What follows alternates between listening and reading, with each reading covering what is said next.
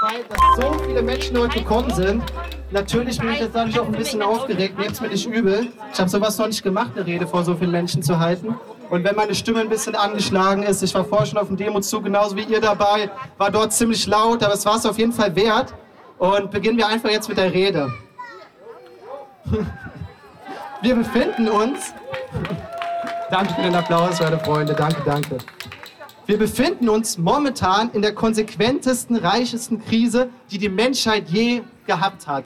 Und das ist eine globale Krise. Das bedeutet nicht, irgendwelche Menschen am, auf der anderen Seite der Welt sind davon betroffen, sondern auch wir sind davon betroffen. Wir haben hier in Deutschland Hitzerekorde, Artensterben, wir haben Überschwemmungen und zerstörte Lebensrealitäten. Und hierbei geht es dann auch nicht nur um ein bisschen Klimaschutz, sondern der Kampf gegen den menschengemachten Klimawandel ist ein Kampf gegen soziale Ungerechtigkeit, gegen Rassismus, gegen patriarchale Strukturen und Unterdrückungen und viel mehr. Denn die Klimakrise ist nicht, wir mussten eine kleine Anekdote erzählen. Vorhin während dem Demozug kam ein älterer Herr zu mir und hat gesagt, das Hauptproblem von der Klimakrise ist, dass die Menschen zu viele Kinder bekommen. Er sagt, es wäre für ihn ein Verbrechen, wer heutzutage noch Kinder bekommt. Aber ich, ich sehe das komplett anders. Wir sind nicht zu viele Menschen auf der Welt, sondern wir leben einfach in einem toxischen System, was die Welt kaputt macht. Und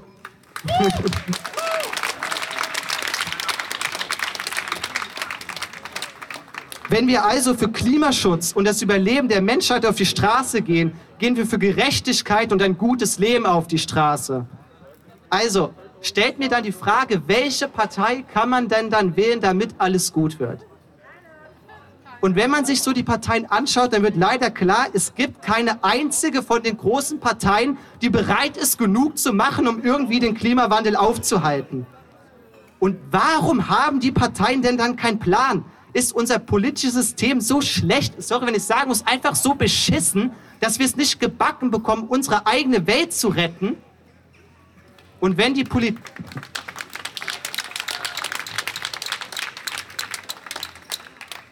Ich persönlich habe überhaupt keine Hoffnungen, dass irgendwas besser wird nach den Wahlen. Es wird einfach weiter der Bullshit produziert, den wir jetzt machen. Und es werden vielleicht kleine Besserungen kommen, je nachdem, welche Parteien dann an der Macht sind. Aber es wird definitiv zu wenig getan werden. Und dann stellt sich mir die Frage, wenn die Politik uns nicht rettet, müssen wir uns dann selbst retten?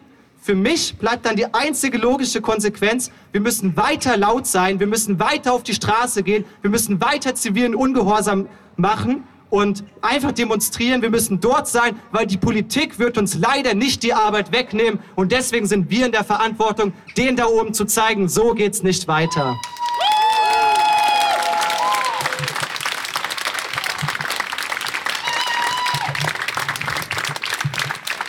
Haben wir noch ein paar Redebeiträge. Jetzt als erstes äh, Lars Medinger, stell dich einfach am besten selbst noch mal vor. Ja, hallo ihr Lieben. Mein Name ist Lars Medinger von der Klimagemeinschaft Bad Kreuznach und von Greenpeace Bad Kreuznach. Ähm, ich fange direkt mit meiner Rede an, denke ich. Also, heute vor fast genau drei Jahren hat Greta Thunberg noch alleine vor dem schwedischen Reichstag demonstriert. Seitdem sind Millionen weitere Schüler ihrem Beispiel gefolgt und demonstrieren für ihre Zukunft. So kam Klimaschutz dank Fridays for Future in aller Munde. Selbst die CDU redet davon. Nur passiert ist wenig. Wir verfehlen laut allen Prognosen krachend das 1,5 Grad Ziel und zeigen mit dem Finger dann auf andere, die es vermeintlich noch schlechter machen. Wir müssen aber in Deutschland erstmal unsere eigenen Hausaufgaben machen. Das heißt, jedes Bundesland, jeder Landkreis, jede Kommune muss seinen Beitrag leisten zum 1,5 Grad Ziel. Das passiert aber nur mit einer starken Klimabewegung, die Politiker nach ihren Taten beurteilt und nicht nach ihren Reden. Genau davor haben die Politiker des Weiter so Angst. Friedrich Merz meinte neulich, dass der NABU und Greenpeace Feinde der Demokratie und der Marktwirtschaft seien. Damit beleidigt er mal so nebenbei rund 600.000 Greenpeace-Fördermitglieder und rund 800.000 NABU-Mitglieder. Das sind Menschen, die sich für etwas einsetzen, die möchten, dass auch die nachfolgenden Generationen noch etwas von unserem Planeten haben. Den wahren Feinden der Demokratie ist kurzfristiger Profit wichtiger als die langfristigen Interessen der Menschheit. Und dagegen wehren wir uns.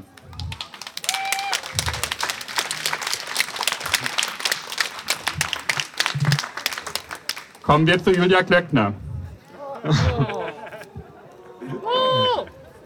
Wie kann es eigentlich sein, dass eine Person mit so vielen Skandalen immer noch Chancen hat, das Direktmandat in Bad Kreuznach zu gewinnen?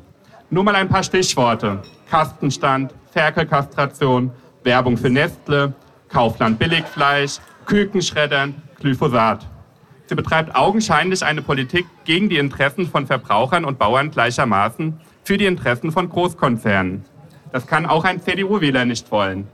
Lasst uns hier in Bad Kreuznach ein Zeichen setzen und Glöckner nicht gewinnen lassen.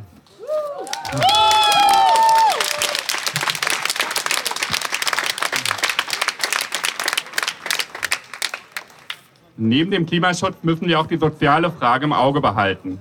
Menschen brauchen Sicherheit, einen angemessenen Wohnraum, Mobilität und finanzielle Unabhängigkeit. Unserem rheinland-pfälzischen CDU-Chef Christian Baldauf fällt dazu ein, Langzeitarbeitslose zur Zwangsarbeit zu verpflichten. Friedrich Merz stimmt dem zu. Das ist kein Modell zur Armutsbekämpfung, das ist schlicht widerlich.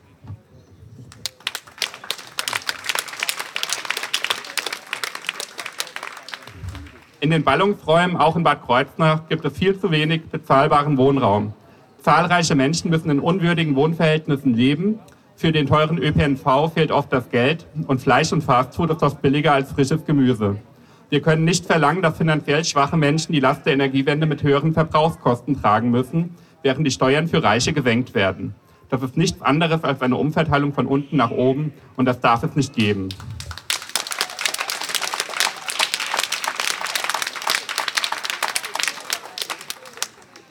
Hier vor Ort in Bad Kreuznach müssen wir, uns, müssen wir uns auf den Klimawandel einstellen. Um das mal in Worte zu fassen. Unsere Temperatur war 2018 um 2,8 Grad, 2019 um 2,3 Grad und 2020 um 2,8 Grad wärmer als im langfristigen Vergleich. Hier galoppiert der Klimawandel noch mal sehr viel schneller als im globalen Vergleich. Vielleicht ist es keine gute Idee, immer mehr Flächen zu versiegeln, Schottergärten anzulegen und Wälder zurückzudrängen.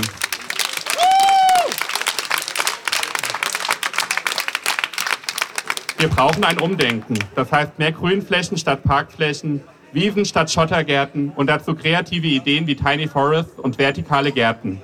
Nur so können wir ein erträgliches Klima auch in der Kreuznacher Innenstadt bewahren.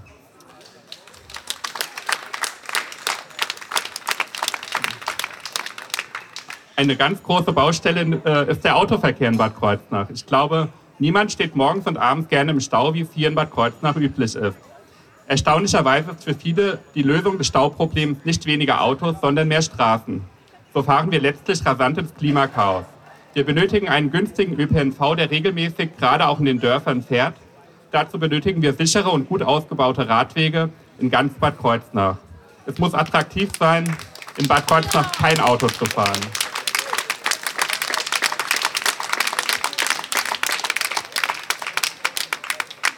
Die städtischen Gebäude haben zu großen Teilen keine Photovoltaikanlagen auf den Dächern, obwohl dies problemlos möglich wäre. Auf meine oft gestellte Frage, ob die öffentlichen Gebäude in Bad Kreuznach Ökostrom beziehen, habe ich bis heute keine Antwort erhalten. Bad Kreuznach muss in den nächsten Jahren CO2-neutral werden und das geht nicht mit Kohlestrom. Als Klimagemeinschaft Bad Kreuznach möchten wir die Stadt auf ihrem Weg zur Mobilitäts- und Energiewende begleiten. Unser Weg ist der friedliche Protest und der Dialog. Wir möchten eine Schnittstelle und ein Sammelbecken für diejenigen sein, die sich aktiv für Klimaschutz einsetzen und freuen uns über Unterstützung. Vielen Dank.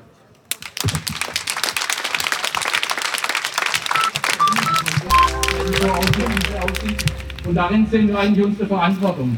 Wir haben aus, unter dem Motto Handeln aus Liebe zum Leben in den letzten Monaten Klimabänder gesammelt, Stoffstreifen mit Forderungen an die Bundesregierung und haben die nach Berlin geradelt. Wir haben hier insgesamt knapp 2000 Stück zusammengekriegt, also eine große Menge. Und die sind heute Teil des Demonstrationszuges der Fridays in Berlin.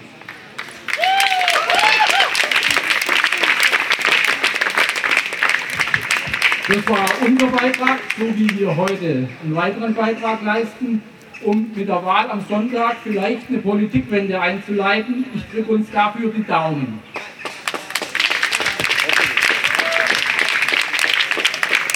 Aber das wird nicht wirklich die Lösung sein. Wenn man sich nämlich anguckt, das Deutsche Institut für Wirtschaftsforschung bestimmt nicht als systemfeindlich oder außerhalb des Systems stehend bekannt, hat die Wahlprogramme der im Bundestag vertretenen Parteien untersucht und festgestellt, dass keine einzige in ihren Wahlprogrammen die Maßnahmen aufgelistet hat, die notwendig sind, um die Emissionsreduktionsziele im neuen Klimaschutzgesetz bis 2030 zu erreichen. Und natürlich erst recht nicht das 1,5 Grad Ziel, das eigentlich in Paris als verbindlich verabschiedet wurde. Der Erdüberlastungstag, also der Tag, an dem wir die nachwachsenden Ressourcen äh, oder ja, an dem wir die nachwachsenden Ressourcen verbraucht haben, der rutscht jedes Jahr weiter nach vorne und der war dieses Jahr schon Anfang Mai für die Bundesrepublik Deutschland, also für unsere Republik. Wir leben, und das zeigt das Ganze, noch immer weit über unsere Verhältnisse und es geht ganz klar zu Lasten der zukünftigen Generationen, zu Lasten unserer Kinder und Enkel. Das heißt auch, egal wie die Wahl am Sonntag eigentlich ausgeht, wir werden gebraucht, weil wir Konzepte brauchen und Lösungen auf allen Ebenen, von der Stadt bis zum Bund und bis zur Welt, die über das hinausgeht, was bisher formuliert ist.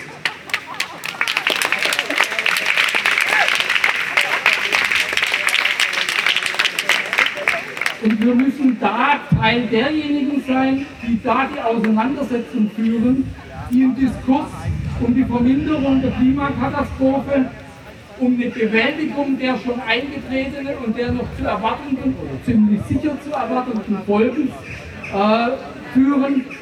Und wir müssen unser wirtschaftliches Handeln darin orientieren, dass wir mit den Ressourcen, die wir haben, auch tatsächlich auskommen. Und das jedes Jahr. Dafür werden wir als Teil der Zivilgesellschaft ganz offensichtlich gebraucht. Wir brauchen dafür Druck von unten, machen wir ihn. Vielen Dank. So, als nächstes haben wir die junge Dame von den Psychologists for Future hier. Stell dich am besten gleich selbst vor. Hallo zusammen, ich bin die Sabine von Psychologists for Future und bin außerdem auch engagiert bei Scientists for Future Bingen. Und bevor ich meine Rede äh, vorlese, möchte ich eine schöne Nachricht mit euch teilen, die mich persönlich sehr gefreut hat. Und zwar haben zu diesem äh, Klimastreik 36 psychotherapeutische Fachverbände mit aufgerufen. Und sie haben eine Resolution gemeinsam verabschiedet, dass sich alle 36 psychotherapeutischen Fachverbände, die 60.000 PsychotherapeutInnen in ganz Deutschland vertreten, für mehr Klimaschutz einsetzen möchten. Das finde ich großartig und das wollte ich nur kurz erzählen.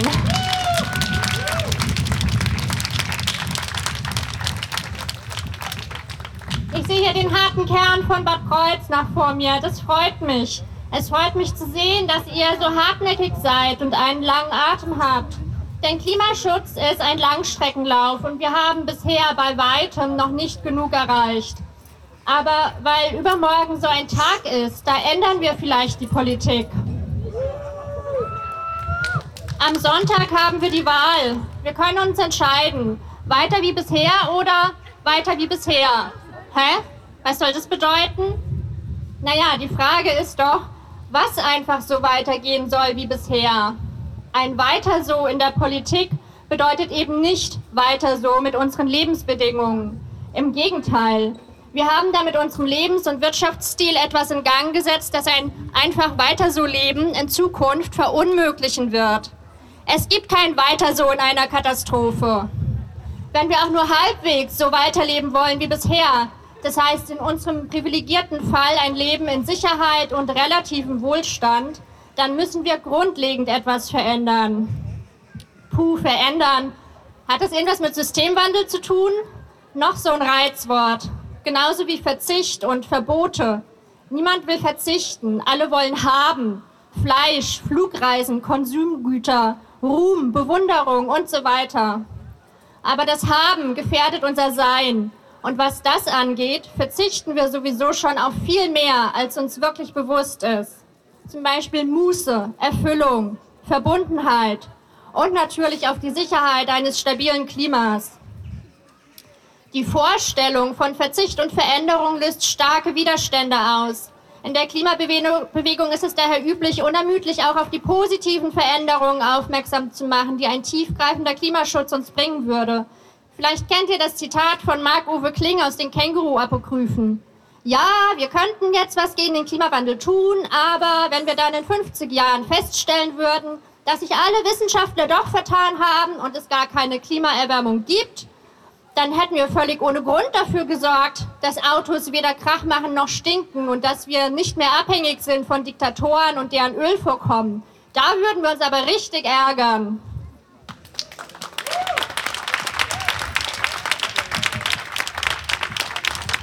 Also, ja, es stimmt, Klimaschutz kann uns auch viele positive Veränderungen bringen und soll uns ja von negativen schützen. Aber ich bin ja nun mal Psychotherapeutin und ich kenne mich sehr und ich kenne sehr gut das scheinbare Paradox, dass Menschen sich mit aller Kraft an das klammern, worunter sie leiden. Außenstehende geben dann oft gut gemeinte, aber subkomplexe Tipps, wie zum Beispiel, mach doch dies, mach doch jenes, trenn dich doch einfach, lenk dich ab, denk positiv, mach doch mehr Sport, lach doch mal, sei doch nicht so traurig und so weiter. Aber das Problem ist, Veränderung macht Angst. Ja, selbst positive Veränderung. Immerhin hat man ja bis zum heutigen Tag mit den alten Strategien überlebt. Strategien, die wir in der Vergangenheit entwickelt haben, weil sie zu dem Zeitpunkt sinnvoll erschienen. Wir haben uns allerlei Sachen angewöhnt und uns an Sachen gewöhnt und eigentlich wollen wir doch alle nur unser Leben leben, ohne ständig alles in Frage stellen und uns verändern zu müssen. Aber die Klimakrise stellt nun alles in Frage. Es gibt Kipppunkte im Klimasystem, die, wenn wir sie erreichen, eine Kettenreaktion auslösen, die im schlimmsten Fall unsere ganze Zivilisation in Frage stellt. Denn unsere Städte, unsere Infrastruktur, unsere Lebensweise würde dann von immer mehr Natur Naturkatastrophen bedroht, die nicht mehr beherrschbar sind.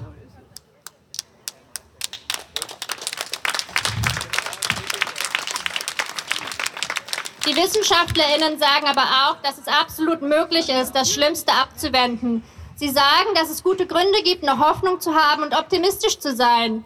Hier ist also die Diagnose, wenn wir alle einfach so weitermachen, als wäre nichts, dann sieht es nicht gut aus, aber wir können die Krankheit erklären und wir wissen, wie man sie heilt. Wunderbar. Alles, was es dazu braucht, ist Veränderung.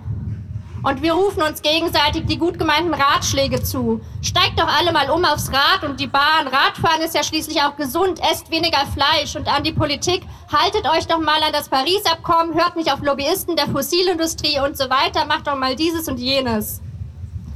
Es klingt alles so einfach und man könnte manchmal daran verzweifeln, dass es doch nicht umgesetzt wird. Uns macht die Klimakrise Angst, aber positive Veränderungen können eben auch Angst machen. Am Sonntag haben wir die Wahl.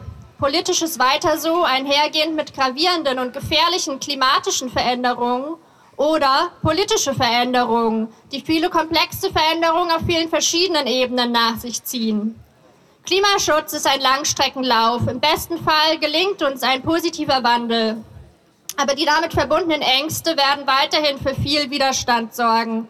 Lasst uns dranbleiben. Lasst uns simple Ratschläge durch, durch echten Dialog ergänzen und ersetzen. Übermorgen ist so ein Tag, da ändern wir vielleicht die Politik. Aber egal wie es ausgeht, es gibt viel zu tun. Wie mein kürzlich verstorbener Lehrer Wolf Bündig sagen würde, bleibt dabei, ich bleibe auch dabei. Vielen Dank.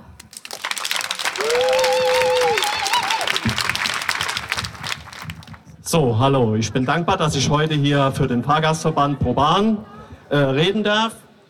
Wir setzen uns dafür ein, dass vermehrt die Verkehrswende umgesetzt wird, dass wir stillgelegte Bahnstrecken wieder in Betrieb nehmen. Dann könnte man sagen, ja, Bahnstrecken in Betrieb nehmen. Wo ist denn das hier der Fall? Wir haben es jetzt schon hinbekommen, dass die Eifel-Querbahn wieder in Betrieb genommen wird, um die ähm, liegen gebliebenen Züge aufgrund der Katastrophe oben im Ahrtal, die die, äh, die Eifel-Hauptbahn ziemlich zerstört hat, darüber abzufahren. Wir haben im Westerwald die Brextal- und die Holztalbahn in Bewegung bekommen. Und zwar gibt es da oben ähm, eine große Holzindustrie und ein Zug ersetzt 52 LKWs. Deswegen ist in diesem Bereich äh, Lkw-Verkehr runtergefahren worden. Auch wenn die Anleger nicht immer so glücklich darüber sind, weil man ja dann gleich denkt, das ist wie im Rheintal. Im Rheintal fahren natürlich 400 Züge, das heißt so äh, alle Viertelstunden Zug. Das ist natürlich eine ganz andere Belastung als hier die Nebenbahnstrecken. Jetzt habe ich vom Norden gesprochen. Was gibt es denn hier? Also hier gibt es auf jeden Fall die Hunsrück-Querbahn. Das ist meine Heimatstrecke. Ich komme aus Simmern-Hunsrück. Die läuft von Langelonsheim bis hoch nach Hermeskeil. Da ist dann Schluss. Da sind die Strecken nach Trier runter und nach Türkesmühle in Fahrradwege umgewandelt. Wobei wir da ebenfalls einen hohen Aufkommen von Holzindustrie haben. Ein kleines Beispiel bei uns oben werden etwa 700.000 Tonnen Holz transportiert per A, also pro Anno, pro Jahr. Das bedeutet 18.500 LKWs oder 175 Zugpaare. Jetzt gibt es da ein Schweizer äh, Güterverkehrsunternehmen, das gerne fahren würde und da stellt die DB Netz sich allerdings an. Warum? Naja, man müsste jetzt in die Strecke investieren. In die Strecke hätte man äh, 2005 175.000 Euro investieren müssen. Da hat man sich quergestellt, wurde dann vom Bundesverwaltungsgericht verpflichtet, es zu machen, hat es dann aber nicht gemacht. Mittlerweile sind wir beim Investitionsvolumen von 20 Millionen. Warum Fahrgastverband für Schienengüterverkehr? Naja, eine Schiene wird nur dann äh, wirtschaftlich zu betreiben sein, wenn die auch Güterverkehr haben. Ohne Güterverkehr, nur mit Personenverkehr, zumal es Personennahverkehr ja die Idee ist, 365 Euro Ticket oder sogar kostenlos zu machen, da muss irgendwie Geld her. Grundsätzlich sieht man das ja auch bei der Maut, bei der Autobahn oder so. Man versucht ja zumindest das wirtschaftlich zu betreiben. Wenn aber Schienengüterverkehr fährt, dann ist auch Schienenfreizeitverkehre äh, möglich. Die Hunsrückbahn, die geht Richtung ähm, den Nationalpark Hunsrück-Hochwald. Und die Nationalparkkommunen haben sich beschwert, es kommt keiner auf den, in den Nationalpark, schlechte Verkehrsanbindung. Die Idee waren dann 15 neue Großparkplätze, damit jeder dahin fahren kann mit etwa 100 Stellplätzen pro Großparkplatz. Es gibt aber die Nationalparkbahn Hunsrück-Hochwald, die haben historische Schienenfahrzeuge und die würden das gerne anbieten, aber die haben dasselbe Problem wie der Schweizer, dürfen das nicht anbieten.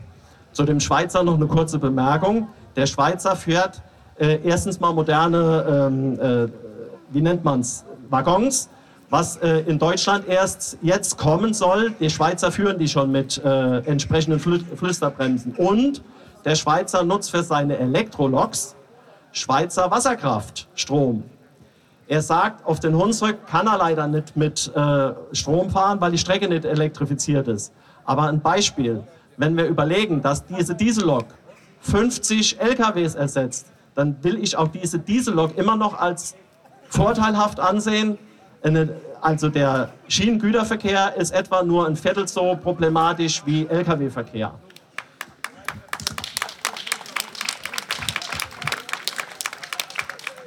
Was auch interessant ist, so eine Lok, die ist angesetzt, die hält etwa 40 bis 50 Jahre. Ein LKW ist nach fünf bis sieben Jahren abgeschrieben. Und ich glaube nicht, dass ich hier erklären muss, dass der Gros des Mikroplastik vom Reifenabrieb kommt. Also bei Stahl auf Stahl ist der Abrieb ein bisschen was anderes, also kein Mikroplastik. Deswegen hoffen wir, wenn der Schweizer Güterverkehr macht und wir unsere Freizeitverkehre bekommen, dass wir dann über kurz oder lang auch einen Schienenpersonennahverkehr bekommen. Dieser Schienenpersonennahverkehr, der steht auch im Koalitionsvertrag auf Seite 70. Allerdings gibt es da im Moment ziemliche Probleme, weil der ganze Schienenverkehr getrennt ist. Ein Teil davon ist im FDP-Verkehrsministerium, ein anderer Teil ist in dem grünen Mobilitätsministerium. Und im Moment prügelt man sich darum, wer was macht und wer welches bekommt. Deswegen bewegt sich da im Moment nichts. Ist schade.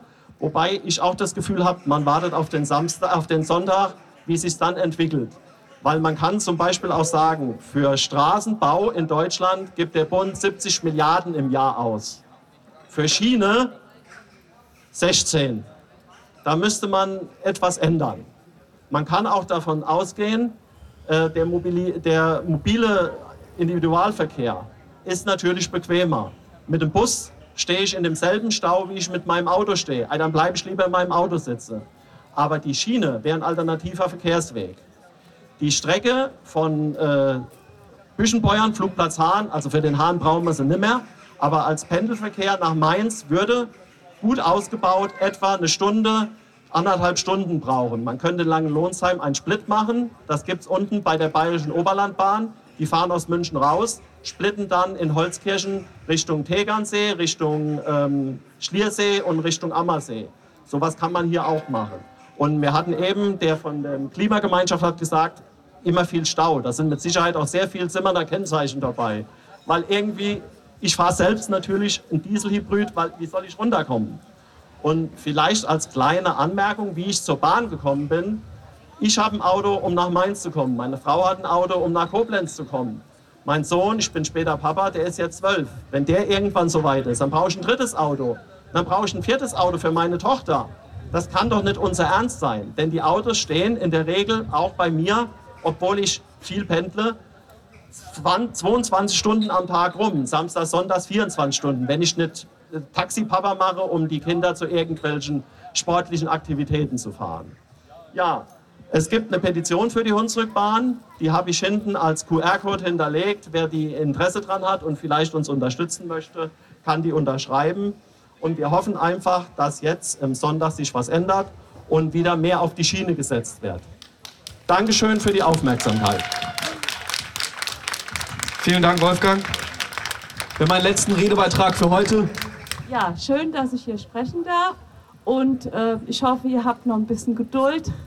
Das wäre sehr nett. Also, liebe Friedens- und Umweltfreunde und Freundinnen, die Doomsday Clock steht seit Januar 20 auf 100 Sekunden vor 12. Die Wissenschaftler des Bulletin of Science warnen darin die Welt vor einem Atomkrieg und einem Klimakollaps. Ich zitiere Angelika Clausen von IPPNW. Militär- und Rüstungsindustrie als angebliche Garanten für Sicherheit und Wohlstand sind nicht Teil der Lösung, sondern Teil des Problems. Sie heizen die Klimakatastrophe an. Warum? Militär, Rüstungsindustrie und Kriege verbrauchen ungeheure Mengen an fossilen Rohstoffen die im Klimaabkommen von Kyoto und Paris auf Druck von USA, den NATO-Ländern und Russland nicht benannt werden. Beispiel. Allein das US-Verteidigungsministerium verzeichnete beispielsweise 2017 einen höheren Treibhausgasausstoß als Länder wie Schweden. Dazu kommen dann noch verseuchte Böden und Gewässer. Auch durch die Ausrüstung und die Auslandseinsätze der Bundeswehr entstehen enorme Mengen an Treibhausgasemissionen. Ein Beispiel, im Jahre 2018 verbrauchten die Kampfjets von, vom Typ Eurofighter in 10.480 Flugstunden 115.280 Tonnen CO2. Es bräuchte 9 Millionen Bäume, um dieses frei gewordene CO2 wieder zu speichern. Aber im Klimaschutzgesetz der Bundesregierung sind diese klimaschädlichen Emissionen des Militärs ausgespart. Also werden nicht genannt. Die Klimakrise verstärkt den Kampf um Rohstoffe und wird in Zukunft weitere Kriege um Nahrung und Trinkwasser hervorrufen, wenn nicht gegengesteuert wird. Und jetzt möchte ich ein paar Zahlen nennen, äh, ähm, wo deutlich wird, worauf äh, die Bundesregierung Wert legt, was ihnen wichtiger ist. Der Rüstungshaushalt in Deutschland beträgt 53 Milliarden nach NATO-Kriterien. Während das Klimaschutzabkommen von 2019 auf weniger als ein Drittel dieser Summe kommt, nämlich 54 Milliarden in vier Jahren. Das heißt, in einem Jahr 13,5 Milliarden. 13,5 Milliarden für Klimaschutz und 54 Milliarden für Rüstung. Das kann doch nicht sein. Das ist doch verrückt.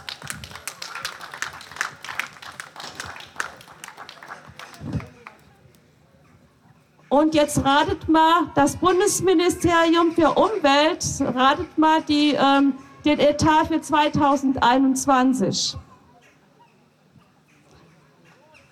2,6 Milliarden Euro. Weltweit steigen die Rüstungsausgaben 2019 auf 1917 Milliarden US-Dollar. Laut den Wissenschaftlerinnen des Fachjournals Science, das bis 2024 jährlich, äh, nee, das, also die Wissenschaftlerinnen des Fachjournals Science äh, sagen, dass bis 2024 jährlich 1400 US-Dollar in Klimaschutzinvestitionen fließen müssten, um die Ziele des Pariser Klimaschutzabkommens zu erreichen. Also 1917 Milliarden für Rüstung und äh, 1400 US-Dollar wären notwendig für Klimaschutz. Also daran wird deutlich, ähm, ähm, die äh, Friedensbewegung und Klimaschutzbewegung, die muss zusammenarbeiten. Das gehört zusammen.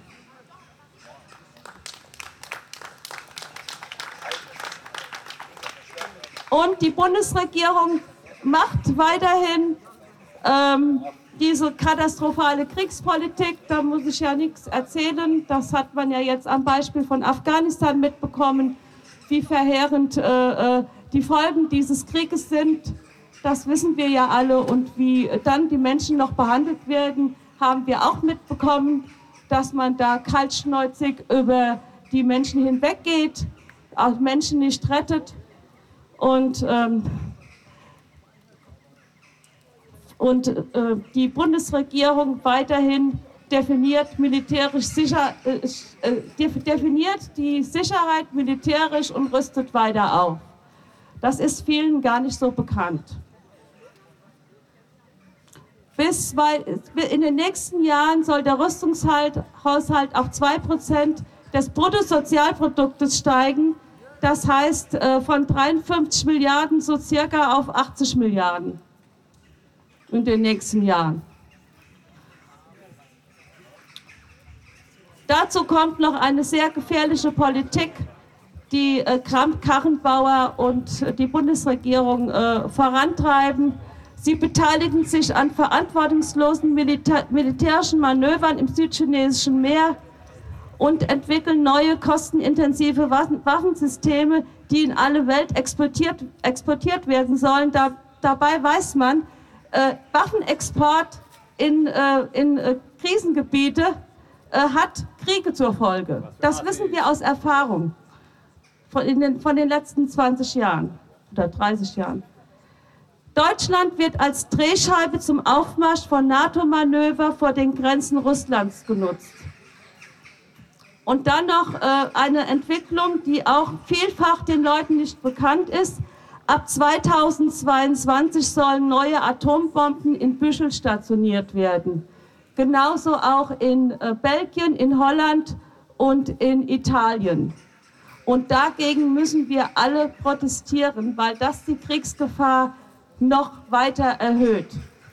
Und wir wissen, ein Bruchteil der Atomwaffen, die eingesetzt würden, ein Bruchteil davon, würde zur Folge haben, dass ein nuklearer Winter auf der Welt entsteht.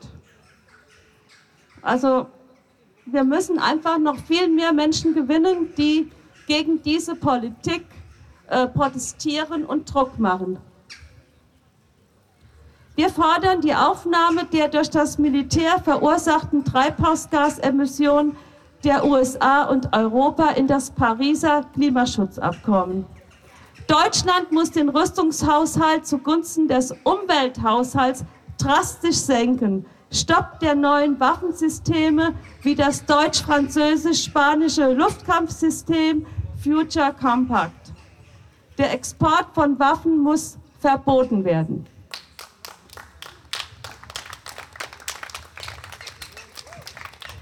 Die Bundesregierung muss sich einsetzen für Entspannung und Deeskalation zwischen den Machtblöcken. Sich einsetzen dafür, dass die Staatengemeinschaft in Klimafragen zusammenarbeitet. Kooperation das statt Konfrontation. Voraussetzung dazu ist eine massive Abrüstung. Deutschland muss dem UN-Atomwaffenverbotsvertrag beitreten. Deutschland darf keine Drohnen bewaffnen und muss für deren Abrüstung eintreten.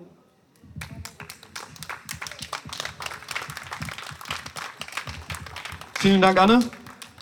Damit sind wir offiziell am Ende des Programms angekommen. Ähm, wir vom Orga-Team, alle Menschen, die irgendwie bei Fridays for Future mitmachen, wir wollen uns bedanken an alle, die jetzt noch hier sind, die sich das alles bis zu Ende angehört haben.